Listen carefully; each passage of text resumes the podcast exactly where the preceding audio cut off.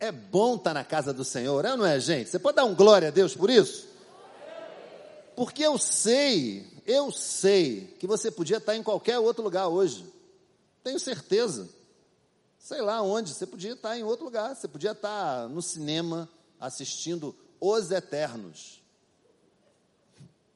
Né? Vai fazer o quê, né? É o filme que está passando. Você podia estar em casa fazendo uma macarronada. Você podia estar num restaurante, você podia estar num parque, né, Pastor Joel? Mas você está na casa do Senhor. O Senhor trouxe você aqui. E a gente louva a Deus nesse lugar, a gente adora, a gente se oferece a Ele com o melhor que nós temos. Olha aí, você está aqui hoje, o melhor que você tem é você mesmo. E você veio aqui oferecer seu melhor ao Senhor. Isso é tremendo. Alguma coisa tentou impedir você de repente de estar aqui hoje. Essa coisa não prevaleceu, porque quem prevaleceu foi a vontade do Senhor que você tivesse aqui. Por isso, recebe cada momento do que está acontecendo aqui, recebe cada pedaço, o louvor de repente já falou teu coração. Se, se terminasse agora, já teria valido muito a pena, amém? Mas não terminou ainda, olha, até às 10 a gente pode ficar aqui ah, que beleza, a irmã fez assim. Mais alguém faz assim até as 10? Mais ou menos, né? Ah, muita, tem uma gente que ficou assim. Mas não vai até as 10 não, gente. 9h50 mais ou menos, 9h40 a gente acaba. Né? Gente, eu quero começar a meditação, já começou, né? Uh, dizendo para você, eu não sei se você tem muito interesse de saber disso, mas eu preciso dizer para você, por conta do que eu vou falar depois, que eu já fui um suburbano raiz raiz. Eu não sei quantos dos que estão aqui, dos que estão em casa, na internet, dos que verão esse culto num outro momento, podem falar isso, mas eu posso. Eu fui um suburbano raiz. E isso envolvia, gente, muitas práticas. Por exemplo, eu ia ao cinema de rua Madureira 1 e Madureira 2. Quem já foi?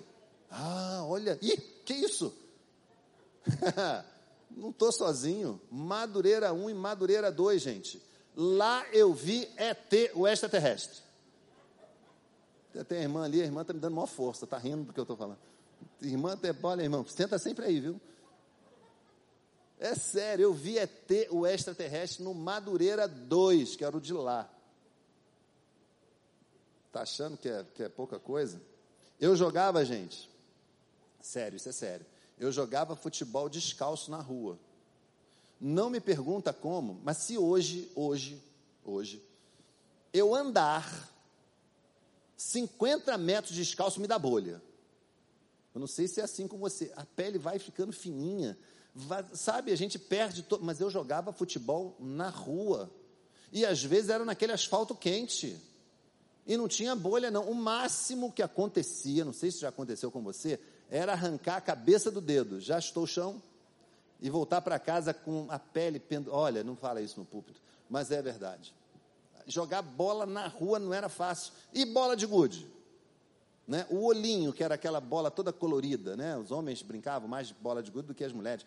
Rodar peão, né? soltar pipa, gente. Se você não passou pela experiência de soltar pipa, por favor, não morra sem soltar pipa. Não morra, porque é muito legal. Só não é bom quando alguém te corta. Mas faz parte. Né? Até isso, você, é, olha, soltar pipa era uma coisa. Mas tem o ápice disso tudo, gente. Tem o ápice. Eu, como eu morava no subúrbio, subúrbio, eu morava em Parada de Lucas, eu ia à praia de 484. Quem sabe o que é isso? 484. É um ônibus da linha Olaria Copacabana. Ainda existe isso? Ainda existe ainda? Olaria Copacabana. Eu ia de Lucas para Olaria e em Olaria pegava o 484. E foi ali, na minha adolescência, que aconteceu algo que eu queria. Isso tudo é para dizer para você o que, que eu vou dizer agora. Foi a introdução. Um dia eu estava na praia com uma amiga, e estava saindo da praia, na verdade, indo da praia para o ponto final do ônibus. 484.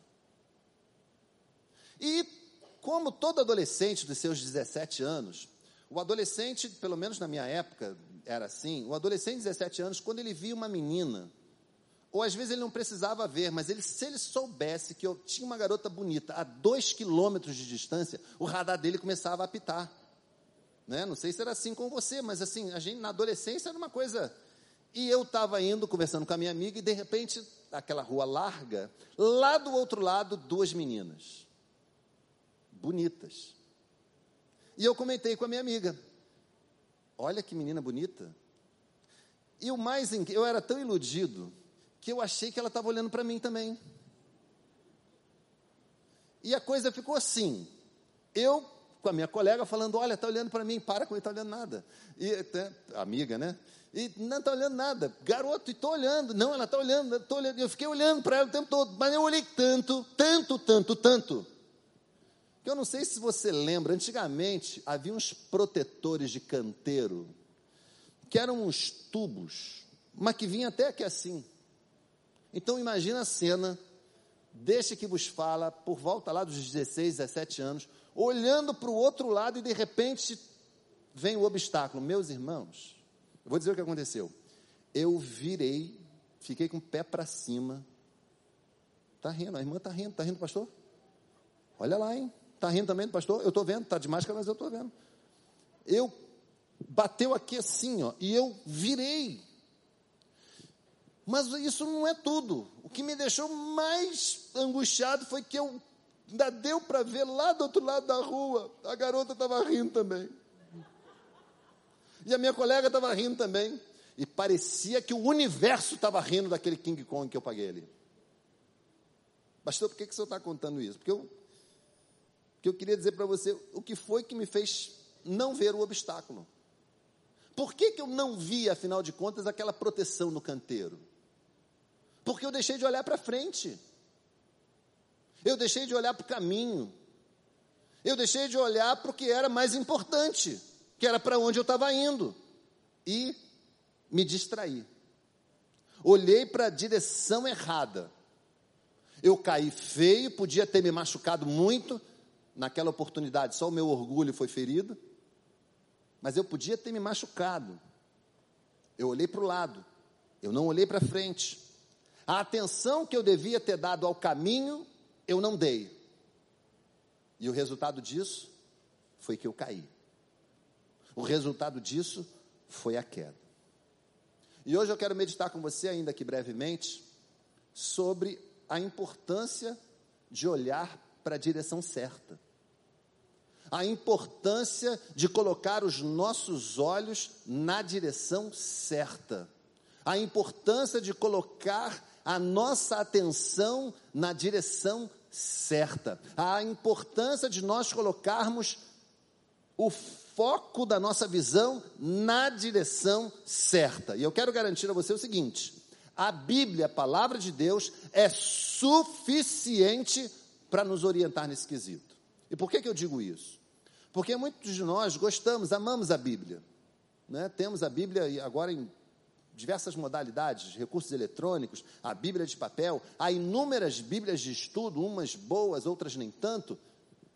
Mas me parece que alguns de nós colocamos a Bíblia no mesmo patamar das outras literaturas. Eu digo para você que isso não pode acontecer na sua vida. A sua Bíblia é a palavra de Deus, amém? Ela é a revelação do Senhor para a tua vida. E ela é suficiente. Não precisa ser atualizada, não precisa ser reescrita, não precisa de adendos, não precisa ser complementada, ela é suficiente. E ela nos orienta acerca da direção certa. Ela nos orienta acerca daquilo que é a medida exata da vontade de Deus para cada um de nós. O texto de Mateus, capítulo 6, versos 22 e 23, diz assim: depois eu vou ler Hebreus 12, 2, mas eu quero primeiro ler Mateus 6, 22 e 23, conforme a NVI, que é a versão que nós usamos mais comumente aqui na nossa igreja. Os olhos, olha aí, os olhos são a candeia do corpo. Se os seus olhos forem bons, todo o seu corpo será cheio de luz, mas se os seus olhos forem maus, todo o seu corpo será cheio de trevas. Portanto, se a luz que está dentro de você são trevas, que tremendas trevas são. A nova versão transformadoras traduz a candeia como lâmpada, que é uma tradução mais adequada. Candeia, o que pode ser uma candeia? Candeia é uma lâmpada. E diz lá assim: se os seus olhos são como uma lâmpada e iluminam todo o corpo. O outro texto que eu queria deixar com vocês é o texto de Hebreus, capítulo 12, verso 2. A NVI diz assim: Tendo os olhos fitos em Jesus, autor e consumador da nossa fé, ele, pela alegria que lhe fora proposta, suportou a cruz, desprezando a vergonha, e assentou-se à direita do trono de Deus. A NVT, que é essa outra versão que eu estou lendo também aqui, diz assim: mantenhamos o olhar firme em Jesus, o líder e aperfeiçoador da nossa fé. O primeiro ponto que eu queria conversar com você, como eu disse ainda aqui brevemente, é a importância dos olhos. E eu tenho certeza que você reconhece a enorme importância dos olhos. Quando nós não os temos funcionando plenamente, todos nós sabemos que temos dificuldades. Os nossos irmãos, amigos, queridos, pessoas que conhecemos e até não conhecemos, que têm dificuldades visuais, passam por maus bocados. Nós reconhecemos isso. É uma debilidade das mais sérias. O que eu não estou convencido, gente, é se nós estamos dando aos olhos toda a importância que eles têm. O texto que lemos em Mateus diz muito claramente: seus olhos são como uma lâmpada que ilumina todo o corpo. Seus olhos são como uma lâmpada que ilumina todo o corpo. Então eu preciso começar dizendo para você o seguinte: cuide dos seus olhos. Cuide dos seus olhos. Nós vamos ver a, a, a metáfora que está presente aqui, mas antes de mais nada, eu preciso dizer isso. Cuide dos seus olhos. Cuide do objetivo da sua visão. Para onde você está olhando, a direção para onde você está colocando seus olhos. Lembrem do, do adolescente de tantos anos atrás, tantos anos atrás mesmo vinha caminhando, olhou para o lado, não viu o obstáculo, caiu. Alguns de nós na vida cristã caímos porque desviamos o nosso olhar da direção certa. Alguns de nós caímos na vida cristã porque não colocamos o nosso olhar no objetivo, não olhamos para o Senhor e aí os nossos olhos deixam de ser bons, deixam de iluminar todo o corpo e passam a ser olhos maus. E os nossos olhos podem ou não iluminar o nosso corpo. Esse esse capítulo 6, se você puder deixar a sua Bíblia aberta em Mateus 6, vou falar um pouquinho sobre esse capítulo.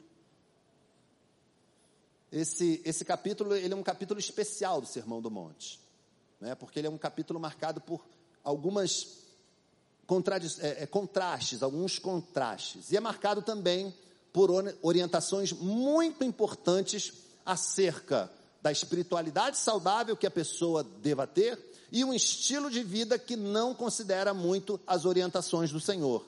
Então vejam, nesse capítulo 6 nós encontramos orientações para uma espiritualidade saudável e advertências contra aqueles que não se aproximam do Senhor, não se deixam levar pelo Senhor, não se deixam conduzir pelas orientações produzidas pela própria palavra de Deus. No que diz respeito à vida, como é que eu posso dizer? Religiosa, vamos colocar assim, no bom sentido do termo, não no sentido ruim. Esses contrastes apresentados aqui no capítulo 6, eles começam falando sobre descrição enquanto às ações de justiça. Discrição no sentido de sermos discretos. É isso mesmo que a palavra está dizendo. Nós precisamos ser discretos. Jesus fala, por exemplo, das esmolas. Olha, é para dar esmola, sim, é para ajudar o próximo, mas não é para ficar fazendo propaganda. Não é isso, pastor Joel, que nós aprendemos lá no Casacap? Pastor Joel, que liderou o Casacap durante tantos anos, nosso centro de ação social. Nós precisamos fazer o bem, mas sem holofote. Amém, gente? É sem holofote. Não é para ficar buscando aplauso, é para ajudar o próximo. Mas, como já diria um colega, na moita, com discrição, sem ficar esperando o aplauso alheio, sem ficar esperando que a gente seja de algum modo reconhecido. Pratique o bem sem olhar a quem. Não fica, tem gente, olha, tem gente, eu por algumas vezes já vi, já ouvi inclusive, não ganhei nem um obrigado. Deixa eu dizer uma coisa para você. Deus está vendo o que você está fazendo. Ele lá do céu está te abençoando, está reconhecendo a tua ação. O homem pode não ver, pode não dar obrigado, mas o Senhor está te abençoando. Então faz o bem, sem esperar esse aplauso, sem esperar, poxa, olha que o irmão é tão bacana, vamos colocar o irmão lá na frente, colocar um holofote. Olha, eu, eu falo porque pouquíssimas pessoas aqui na igreja conhecem o irmão que doa quase uma tonelada de alimentos, não é isso, pastor João? Pouquíssimas pessoas nessa igreja conhecem o irmão que doa ele sozinho quase uma tonelada de alimentos por semana.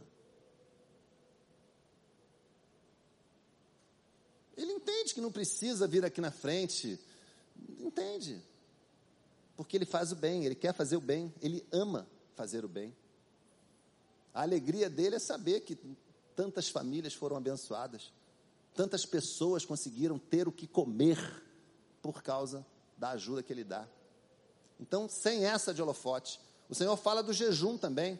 Olha, jejua, pode jejuar, não tem problema jejuar não. Mas não fica com cara de tristeza. Isso é o capítulo 6, gente. Jejua, mas não fica com cara de terror, não. Com aquela cara de quem, ah, com fome. Então não jejua. Porque o objetivo não é esse. A orientação é clara: jejuar não tem problema. O problema é ficar com cara de tristeza depois, como se estivesse mostrando para as pessoas: olha, eu jejuei, estou malzão aqui porque eu jejuei. Para com isso. Esse é o capítulo 6 do Sermão do Monte. O texto continua, e ele vai falar em outro contraste: a questão do tesouro na terra e o tesouro no céu. E o Senhor vai assegurar que melhor é se esforçar e cuidar daquilo que dura para sempre, que é o tesouro no céu. E não daquilo que a traça leva embora, que é o tesouro na terra. Estão entendendo? Essa ideia dos contrastes presente aqui no capítulo 6. E é nesse momento aqui que começa a questão dos olhos. Ele arremata essa parte do tesouro dizendo assim: aonde estiver, versículo 21, aonde estiver o seu tesouro, aí estará o seu coração. E aí ele entra com a questão dos olhos, do texto que nós lemos. Os olhos são a candeia do corpo e fala dos olhos bons iluminam o corpo e os olhos maus que trazem trevas, trazem escuridão. Mais uma vez, nós precisamos ler o texto bíblico, nós gostamos da interpretação literal, mas esse texto não é literal. Você consegue entender que nós estamos diante de uma figura de linguagem aqui? Uma representação, por assim dizer? Porque o nosso olho não é uma lâmpada. Tudo bem com isso? A, mas, pastor, a Bíblia está dizendo que ela é uma lâmpada. Você precisa entender a linguagem figurada que está aqui. Se falta luz lá na sua casa hoje à noite, você pode chamar a tua família toda, botar todo mundo de olho arregalado que não vai iluminar. Então, entenda, nós estamos diante de uma figura. Os nossos olhos são uma lâmpada, mas isso é uma figura de linguagem. E por que está assim, pastor? Porque, eventualmente, apesar dos estudiosos divergirem bastante até sobre como interpretar esse texto, algumas vezes isso eles são afirmam quase que em uníssono, a Bíblia usa a expressão olhos querendo usar a expressão coração. Opa, coração na Bíblia, eu já ouvi muitos sermões sobre isso, pastor, é verdade. Em algumas vezes, a Bíblia, a palavra de Deus, usa os olhos querendo se referir ao coração. Lá no Salmo 119, o autor diz assim: Eu te busco de todo o coração, não permitas que eu me desvie dos meus mandamentos. E depois, isso é o verso 10. Depois no versículo 18, o salmista continua, do mesmo Salmo 119: Abra os meus olhos para que eu veja as maravilhas da tua lei. Coração e olhos querendo dizer coração. Eu não sei se Jesus olhou para o Salmo 119 para falar o que ele falou aqui, mas vejam, no versículo 21 ele fala sobre o coração. Onde estiver o seu tesouro, aí estará o seu coração. E no versículo 22, versículo seguinte, ele fala sobre os olhos. Entenderam o contraste? Nós não podemos abrir mão, não podemos abrir mão da importância dos nossos olhos para a nossa vida. Ele, como nosso coração, como sede do pensamento, das emoções, para a cultura judaica, o que o coração sente afeta todo o corpo, de igual modo os olhos. Por isso são a lâmpada. Olha aí. E se os nossos olhos fizerem coisas boas, trarão edificação para o corpo. Mas se os nossos olhos não fizerem coisas boas, trarão trevas. Você entendeu? E tem mais. Não acaba aí. A palavra bom, a palavra que está aí, traduzida como bom, é uma palavra chamada aplou. E o melhor significado dela não é bom. O melhor significado dela é são, de saudável. Olha aí. Mas, pastor, por que está bom? Boa pergunta. Quando o pastor Luiz Saião vier aqui, a gente vai, ó, perguntar para ele. Mas é bom, é uma tradução excelente também, porque a gente consegue entender o significado. É que, na verdade, gente, a palavra aplou, saudável, são, ela tem um significado mais fácil da gente entender, porque ele é mais amplo. Na verdade, é, era um significado, primeiro, que tem a ver com a saúde física dos seus olhos, se os seus olhos forem bons, ou seja, se você enxergar direito, se você não tiver problema de visão, se você não tiver questões com, com, com a sua visão, ok. Mas o outro significado, que era o mais recorrente e mais importante aqui, também era fundamental, e essa palavra nos ajudava com esse significado, nos ajuda com esse significado, que é sincero, generosos, olha isso, livres.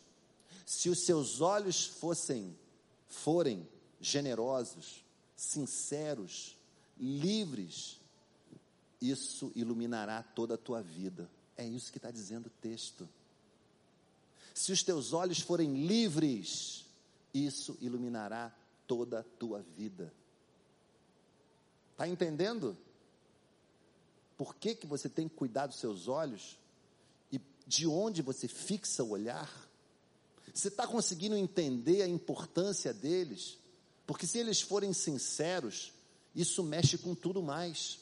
Se eles forem generosos, de igual modo. E o resumo de um estudioso acerca de todo esse texto, desse contexto, diz que essa pessoa dos olhos bons não deseja o ouro, não engana o próximo, não almeja alimentos especiais ou roupas finas, não é distraído por mulheres, não é invejoso, malicioso, avarento, mas tem os olhos na direção certa. E aí a boa pergunta a essa altura da meditação é: onde estão os seus olhos? Você tem mirado o quê? Você tem colocado a sua atenção aonde? Seus olhos são, afinal de contas, bons, são, saudáveis, livres, generosos ou não? Essa é uma resposta muito pessoal, tá? Você não precisa dizer para mim, não, mas responde aí agora para você. Porque isso é muito importante. Porque talvez alguns de nós estejamos muito sinceros no nosso desejo de servir ao Senhor, de buscar a Cristo, mas talvez os nossos olhos estejam voltados para a direção errada, fazendo aquilo que não agrada a Deus. Você consegue entender que você não vai conseguir chegar no seu objetivo? porque seus olhos acabam sendo maus.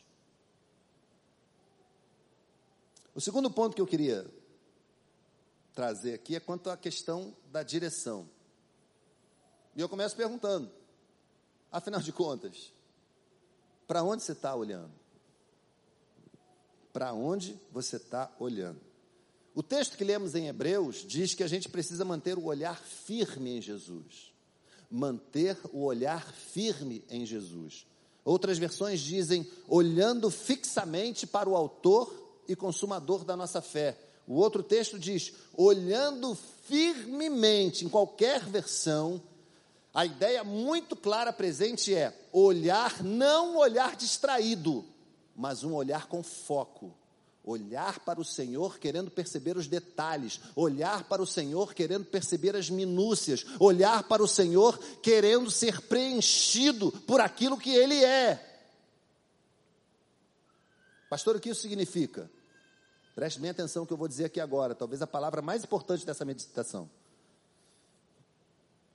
que Jesus tem que ser o seu modelo.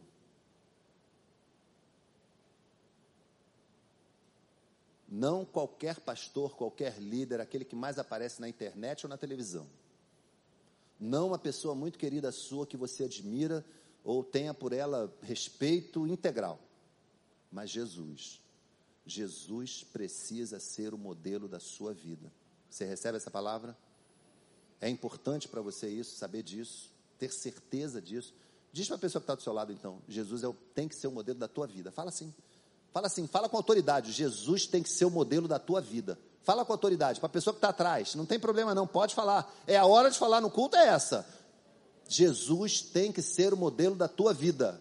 Jesus tem que ser o modelo da tua vida. Jesus tem que ser o modelo da tua vida.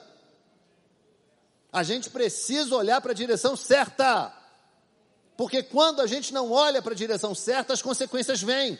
E vêm pesadamente. Pastor, sério, sério. Eu estava preparando a meditação. E eu lembrei, sabe de quem, gente? Da mulher de Ló. Da mulher de Ló.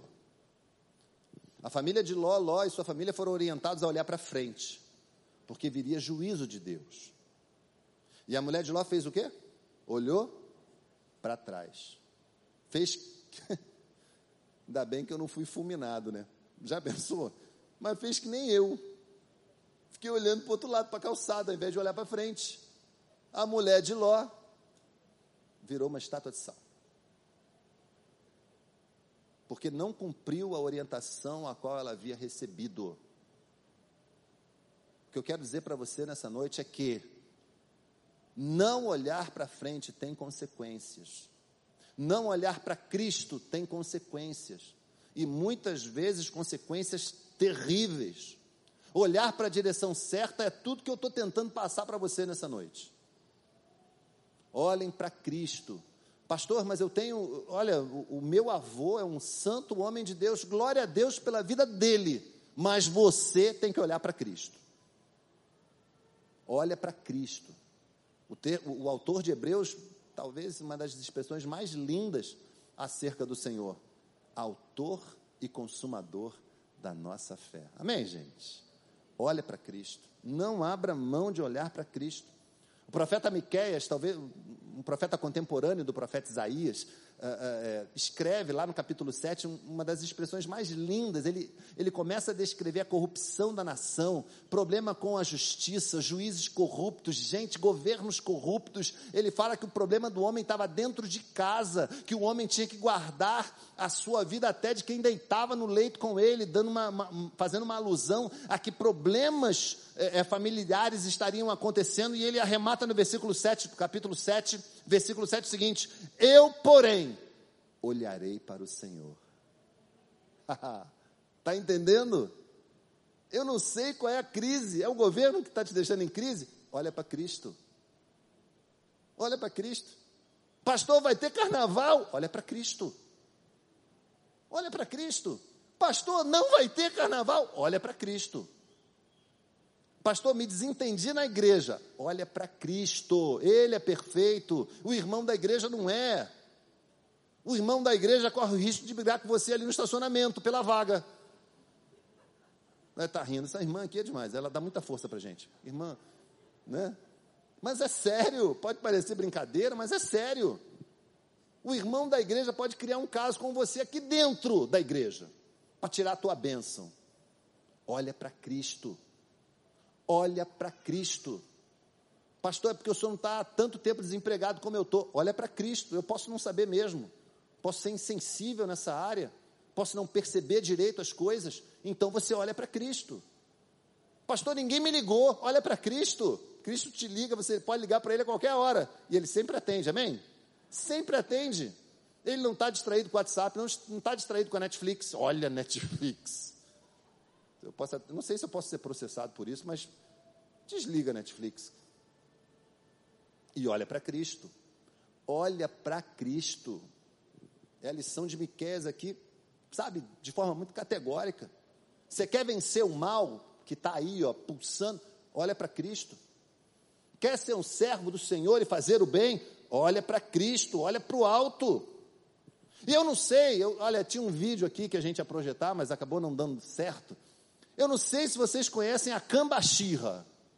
Eu não estou falando do, do, passarinho, não, hein? Eu estou falando de uma cachorrinha, de um vídeo que viralizou aí. É uma cadelinha que ela está na veterinária e a veterinária está fazendo ali aquele procedimento que ela vai tirar sangue da cambachirra. Gente, a cambachirra é uma, é uma cadelinha vira-lata e ela fica assim olhando para a veterinária. Vou, vou, tentar imitar, então imagine a cambachirra. E, e, e a veterinária está ali fazendo aquele procedimento que ela vai espetar ali para tirar sangue e a cambachirra está aqui. Ela espeta e a cambachirra está aqui. E ela faz carinho, a, a veterinária fala e a cambachirra está aqui. Nada distrai o olhar da cambachirra, que é uma cachorrinha. Eu ia dizer, se a gente tivesse visto o vídeo, o seguinte: que o nosso olhar para o Senhor tem que ser esse, o mesmo, porque é o olhar da confiança. Eu não sei se a Cambachirra sabia que ela ia ser espetada para tirar sangue, não tenho a menor ideia.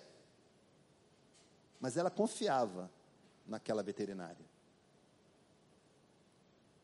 Da mesma forma, você não sabe o que te reserva o dia de amanhã. Mas eu peço que, em nome de Jesus, você confie no Senhor. Que você não perca aquele olhar de paixão pelo Senhor.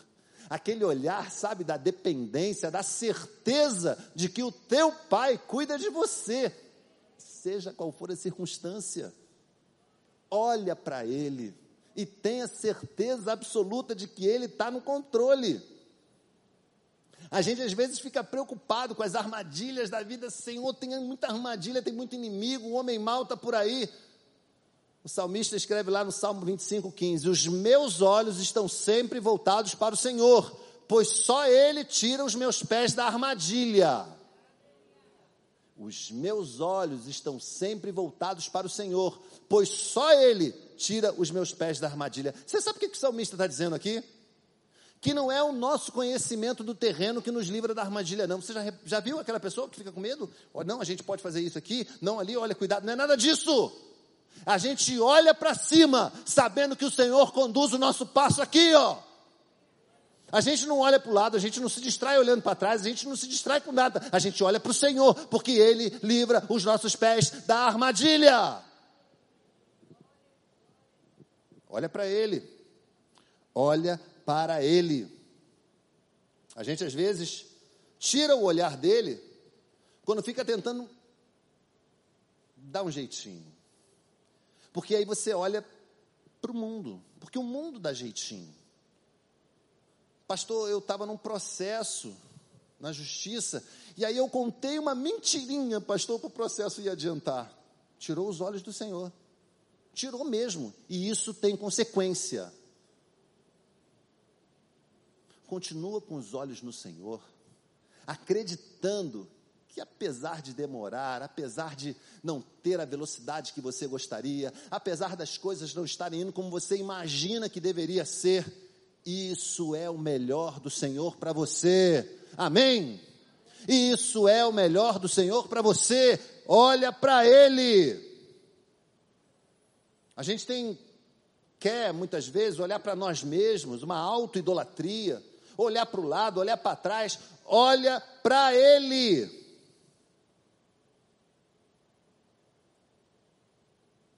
Tem gente que repara o vento. Pastor, entendi não. É sério. Tem gente que repara o vento. Pastor Joel, tem gente que repara o vento. Pedro, Pedro, quando Jesus apareceu andando sobre as águas e ele falou: Senhor, fala para eu ir até aí. O que, que acontece? Você conhece o texto? Você conhece. Ele sai do barco e começa.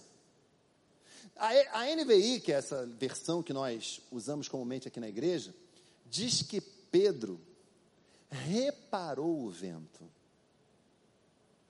Mas ali o verbo reparar talvez tenha sido colocado porque o verbo original que está ali, que é olhar, talvez não fizesse muito sentido. De alguma maneira, a atenção de Pedro, que eu imagino, deveria estar em Jesus e ele estava andando sobre as águas enquanto isso aconteceu, se desviou para o redor. E quando se desviou para o redor, o que, que aconteceu? Ele afundou. Olha para Cristo. Ele é a direção certa. Ele é a direção certa. Você quer ser bem sucedido? Olha para o Senhor. Você quer ter uma vida de sucesso, feliz? Olha para o Senhor. Algumas vezes, quando nós não olhamos para o Senhor, a consequência é tão drástica, tão dramática, que, a, olha, gente, não olhar para o Senhor afetou toda a humanidade. Olha como é que a coisa é séria, porque foi isso que Eva fez. É, pega o teu texto aí em Gênesis. Sabe o que, que Eva fez?